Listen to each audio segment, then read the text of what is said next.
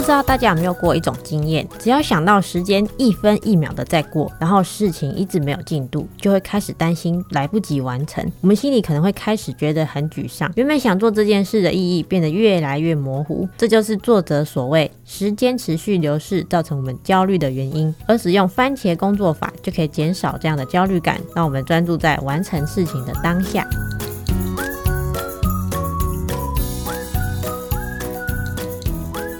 大家好，欢迎收听研究聊心室，疗愈你的心理事。我是研究生喜喜。节目里我会与你分享各类书籍，并找出如何面对研究所生活与解决生活上各种疑难杂症的方法。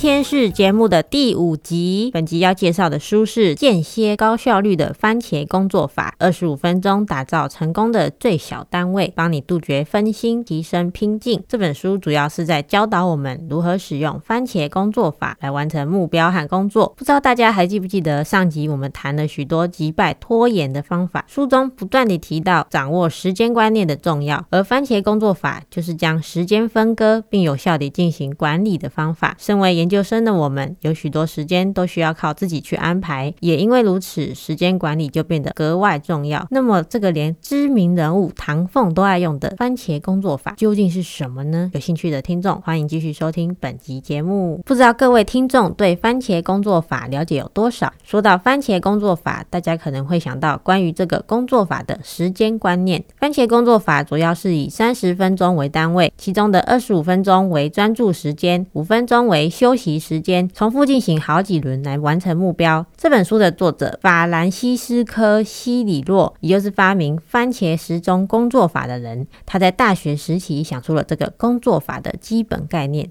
他发现自己因为干扰太多、太常分心，又干劲不足，所以导致他无法专心读书。为了解决这个情况，他告诉自己，只要好好专心十分钟读书就好。但是他发现他需要一个能够计时的东西。就在这个时候，他在厨房找到了一个番茄形状的料理计时器，对，你没听错，就是一个番茄形状的计时器。然后他就开始使用这个工具，改善他的读书方法。后来他也应用了这个方法，改善了工作方式，渐渐地开发出现在我们所看到的番茄工作法。我在读这本书之前，我完全不知道番茄时钟真的是番茄造型的计时器耶。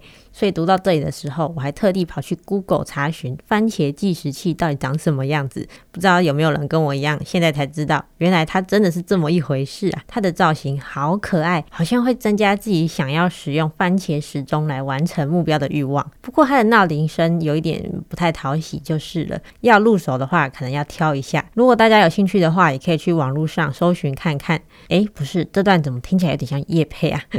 在开始说明番茄时钟工作法的使用方法之前，我们先来聊聊它的原理和功效。从时间的具体和抽象层面来看，抽象层面是指时间是持续流逝的，为了衡量持续流逝的时间，而有了衡量时间的单位。举例来说，我们有分、秒、小时的概念。我们也常用轴线来代表时间以及事件的长度，比如我们常用的周计划或日计划，会把整天二十四小时标示出来。这就是所谓的用轴线来代表时间。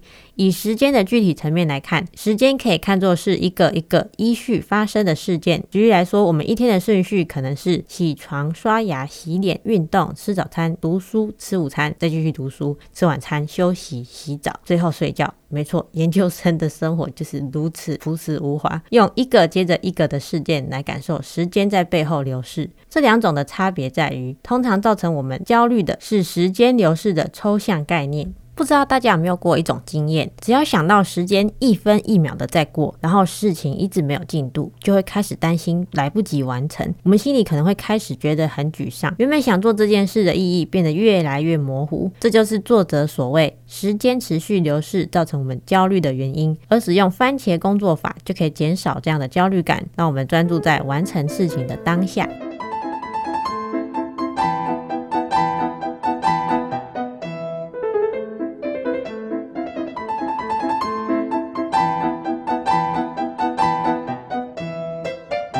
此之外，使用番茄工作法也可以帮助我们减少干扰，让我们在做事时更加专注、更有干劲。在不断实行番茄工作法的过程中，也可以更加清楚自己完成一件事所需要的时间，也就更容易改进读书方法或工作方式，让事情可以更有效率的完成。作者也提到，番茄工作法的发想来自于时间箱的概念。时间箱就是结合待办清单和行事历的技巧。简单来说，就是在安排任务时，直接在行事历中选定一段时间，利用那段时间来执行指定的任务。这么做可以让我们一眼就知道什么时间该做什么事。以研究生来说，就有点像我们平常的课表一样，只是把上课这件事情改成自己定的事情而已。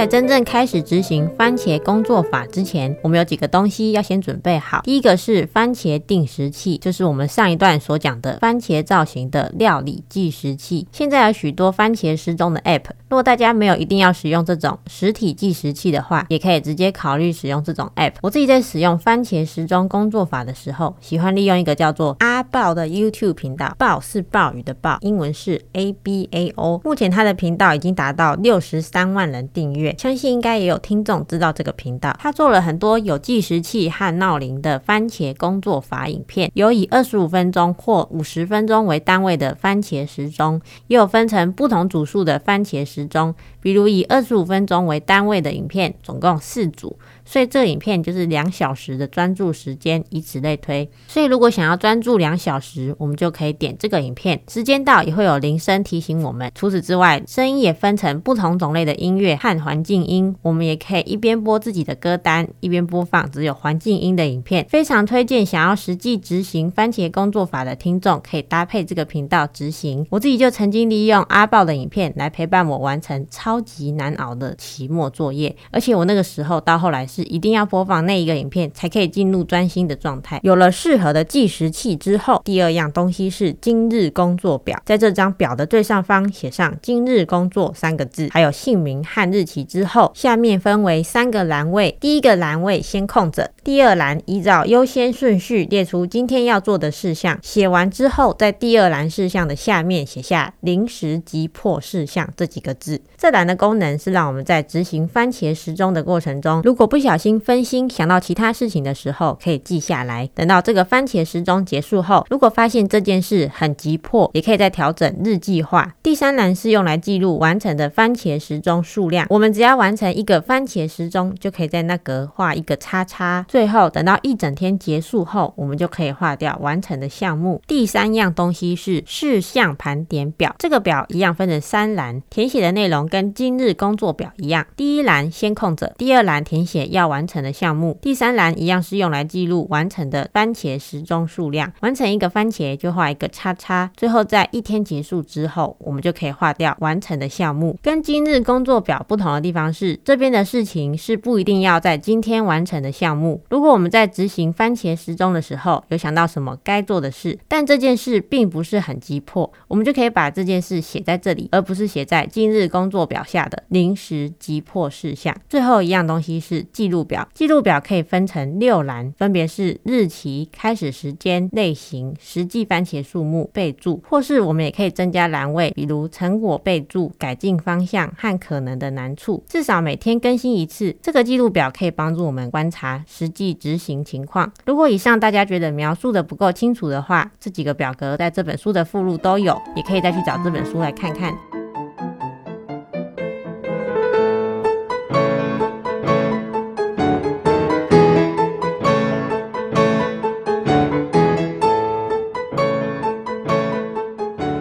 番茄工作法总共包括五个步骤。计划、追踪、记录、加工、视觉化。计划是指在一天开始之前，我们会决定今天要做的事项。追踪是指我们开始记录番茄时钟的过程，我们会随时记录完成的几个时钟、更新的次数和事项，以及因此而做的调整。记录是指一天过后我们所记下的观察，然后进行加工，也就是把我们得到的数据，比如预估完成的番茄时钟数目和实际完成的番茄时钟数目等等，最后再把这些数据视觉化转变为可以理解并改进的形式。这整个过程可以是一天，也可以是一天之内做好几次的修正。那么番茄工作法确切的执行方式是什么？传统的番茄工作法就像我们一般所认知的一样，二十五分钟工作，五分钟休息。我们可以从事项盘点表选出想处理的事项，依照优先顺序写进今日工作表之中。这个番茄时钟要有明确的标示时间，让我们可以清楚的看见剩下多少时间。而我们在执行番茄时钟的时候，有几个原则不能打破。第一个，不可以打断番茄钟，这二十五分钟要全神贯注的执行任务。第二个，不可以分割番茄钟，没有半个番茄钟或四分之一个番茄钟，最小单位就是一个番茄钟。也就是，如果你一开始定定一个番茄钟是二十五分钟，那一次就要专注二十五分钟。如果觉得时间太长，那么在番茄钟开始之前就要调整为适合自己的长度。第三个，如果番茄钟被打断，那么那一个番茄钟就不算数，要重新设定一个新的番茄钟。只要时间一到，就要马上停止手边的工作，不可以再多做几分钟，也不要再想刚刚的事情，或是在这之间做太耗神的工作。我们可以起来走一走，喝杯水，或和其他人聊天也不错。第四个，每完成四个番茄时钟，就进行十五到三十分钟的长休息。如果以二十五分钟的番茄时钟来说，就是工作两小时，然后休息十五到三十分钟的意思。第五个，番茄时钟开始后一定要响铃。如果一个时钟还没过完，事情就做完了，那我们可以检查一下刚刚的成果，去做修正跟加强。那如果在番茄时钟的前五分钟事情就做完了，那这个番茄时钟就可以不列入表中。最后，如果一个任务需要超过五到七个番茄时钟，就代表这个项目太大，要再拆成好几个小事项，这样我们才可以比较准确的预估完成一个项目所需要的时间，也比较清楚，不会太过于复杂。不知道大家听到要一次全神贯注二十五分钟完成一件事有什么感觉？是不是那一种不想要计划，然后想要拖延的感觉又出现了？就像我们上集拖延心理学说的一样。这边想问问看大家，你有注意过自己每次专注做一件事可以持续多久的时间吗？二十五分钟说长不长，说短不短。其实，在这二十五分钟之内，就会出现很多的内部干扰或外部干扰。有的时候，我们才专心一下下，就会想要喝个饮料啦，啊这个东西啦，这一种的分神状态，就是所谓的内部干扰。那我们要怎么摆脱这种内部干扰呢？答案就是，当我们脑中浮现这些干扰的时候，就在今日工作表画完成番茄时钟叉叉的地方画上一小撇，然后决定一下要怎么处理这件事。如果觉得很紧急，就马上写在临时急迫事项。那如果没有那么急迫，就先写在事项盘点表，然后在第一栏的地方标示英文字母 U，表示是临时加入的，也可以同时标注截止日期。那如果这件事根本就不重要，我们只要标记一撇之后，继续工作到番茄时钟的铃声响起就好。现在我们来举一个例子，假设你今天规划要花五个番茄时钟完成一份作业，你就可以在今日工作表的第二栏写上做作业。当你进行到第二个番茄时钟的时候，你会想到。啊，这周的衣服还没洗，这时候你就得问问自己，洗衣服这件事很急迫吗？今天一定要洗吗？好像也不用，等到一到两个小时过后，或是明天再洗也可以。当你发现这件事不急迫的时候，你就可以在事项盘点表写上洗衣服这件事，然后在第一栏的位置前面标上英文字母 U，表示是临时加入的。还有在今日工作表做作业的右栏标示一撇，表示你分心的一次，也就是在你刚刚完成一个番茄时钟时所画的叉。叉叉旁边，接着等到那个番茄时钟结束之后，再来看看你刚刚在事项盘点表上填的洗衣服，你可以问问自己，需要在明天前洗衣服吗？然后你发现，其实在这周前做好就好。这个时候就可以在字母 U 后面写上截止日期。假如就在你刚刚想完洗衣服的事之后，你忽然想喝杯饮料，那你就得在刚刚那撇旁边再撇一撇，因为你又分心了。然后把买饮料这件事写在临时急迫事项的栏位，之后再继续做手上的工作。当我们在处理这些干扰的时候，最好只花几秒钟解决就好，不然这个番茄时钟就又失效了。那这个时候你可能就会想问了：刚刚记下来的临时急迫事项怎么办？你可以在这个番茄时钟结束后，事情做完之后，或是当天结束之前仔细解释，你会发现有些事情可以移到事项盘点表，或是移到比较长的休息时间去处理，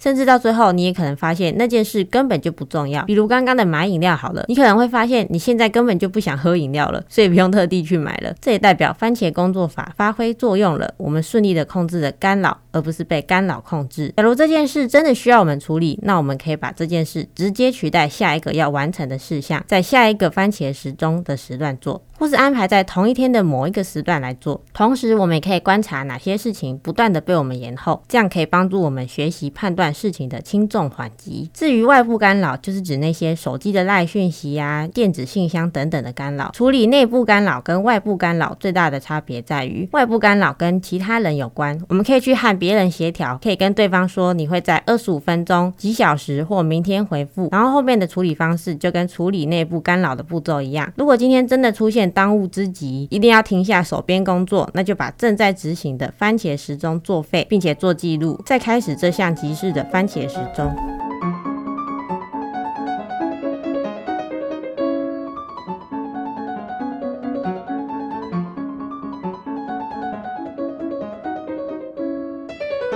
接下来，我们要来学习记录并观察我们每天执行番茄工作法的效果。我们在开始任务之前，要先预估每个任务需要用多少番茄时钟来完成。如果少于一个番茄时钟，我们可以在事项盘点表上把几个类似的项目凑成一个，或是等安排到今日工作表再凑凑看。我们在事项盘点表填完每个任务预估需要的番茄时钟数目之后，再从里面挑出今日要完成的，写在今日工作表上，然后再把你预估的番茄时钟数画成框框的形状，一个番茄时钟就画一个框框，两个就画两个框框，以此类推。完成一个番茄就在框框里画叉叉。如果完全按照预估的数目或时间还没到就完成任务，就可以把那项任务划掉。另一种情况是你发现这个任务所需要的时间比你预估花费的时间还多，也就是需要更多的番茄时钟来完成。这个时候有两种处理方式，第一个就是直接在框框后面画上新的叉叉，或是重新预估需要的番茄时钟数目，并且用不同颜色和形状标上去。这样一来，我们就可以知道我们实际执行的情况跟我们原本预估的时间有多少的落差。到这里，我们已经说完了番茄时钟工作法的五个步骤：计划、追踪、记录、加工、视觉化。作者这边也提供我们可以让番茄时钟效果大升级的两个方法。第一个就是在每个番茄时钟的前三到五分钟，也就是每二十五分钟前的三到五分钟，先回想一下。从开始做这件事到目前为止的收获，如果想起这个任务的动机会更好。第二个方法就是以四个番茄时钟为单位，然后第一个番茄时钟用来回顾收获，最后一个用来回顾所做的事项，也就是在每两个小时之内，利用最一开始的二十五分钟跟结束的最后一个二十五分钟来进行回顾。说了这么多，你可能会想问：难道我一次番茄时钟一定要二十五分钟吗？休息时间的长度可以调整吗？作者建议最理想的番茄时钟是介于二十到三十分钟，最多不超过四十分钟。三十分钟是最刚好的长度，因为如果时间太短的话，会做不出什么成效，也不好追踪。至于休息时间，如果觉得二十五分钟休息三到五分钟，然后每两小时休息十五到三十分钟，这样的设定很疲惫，那我们也可以拉长休息时间。比较好的做法是先增加每一组之间的休息时间，再增加每一个番茄时钟内的休息时间，就是先以调整每两小时过后的休息时间为主，再调整每二十五分钟后的休息时间，这样的节奏比较不会乱掉。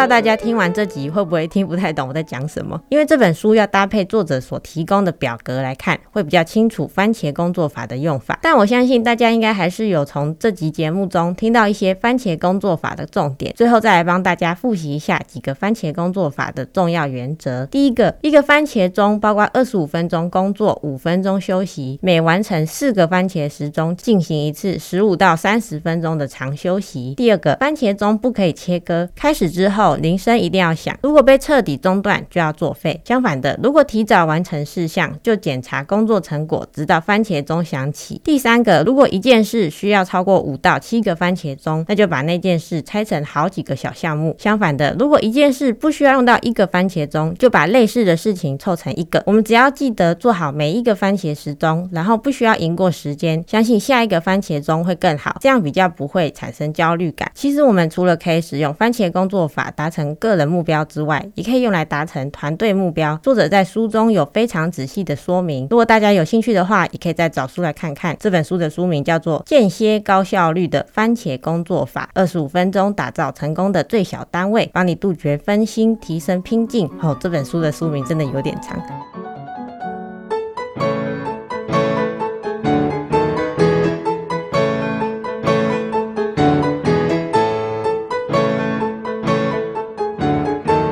上是今天的节目，希望本集节目对你有所帮助。谢谢你的收听，每周三晚上八点，研究聊心事，准时聊你的心理事，我们再会。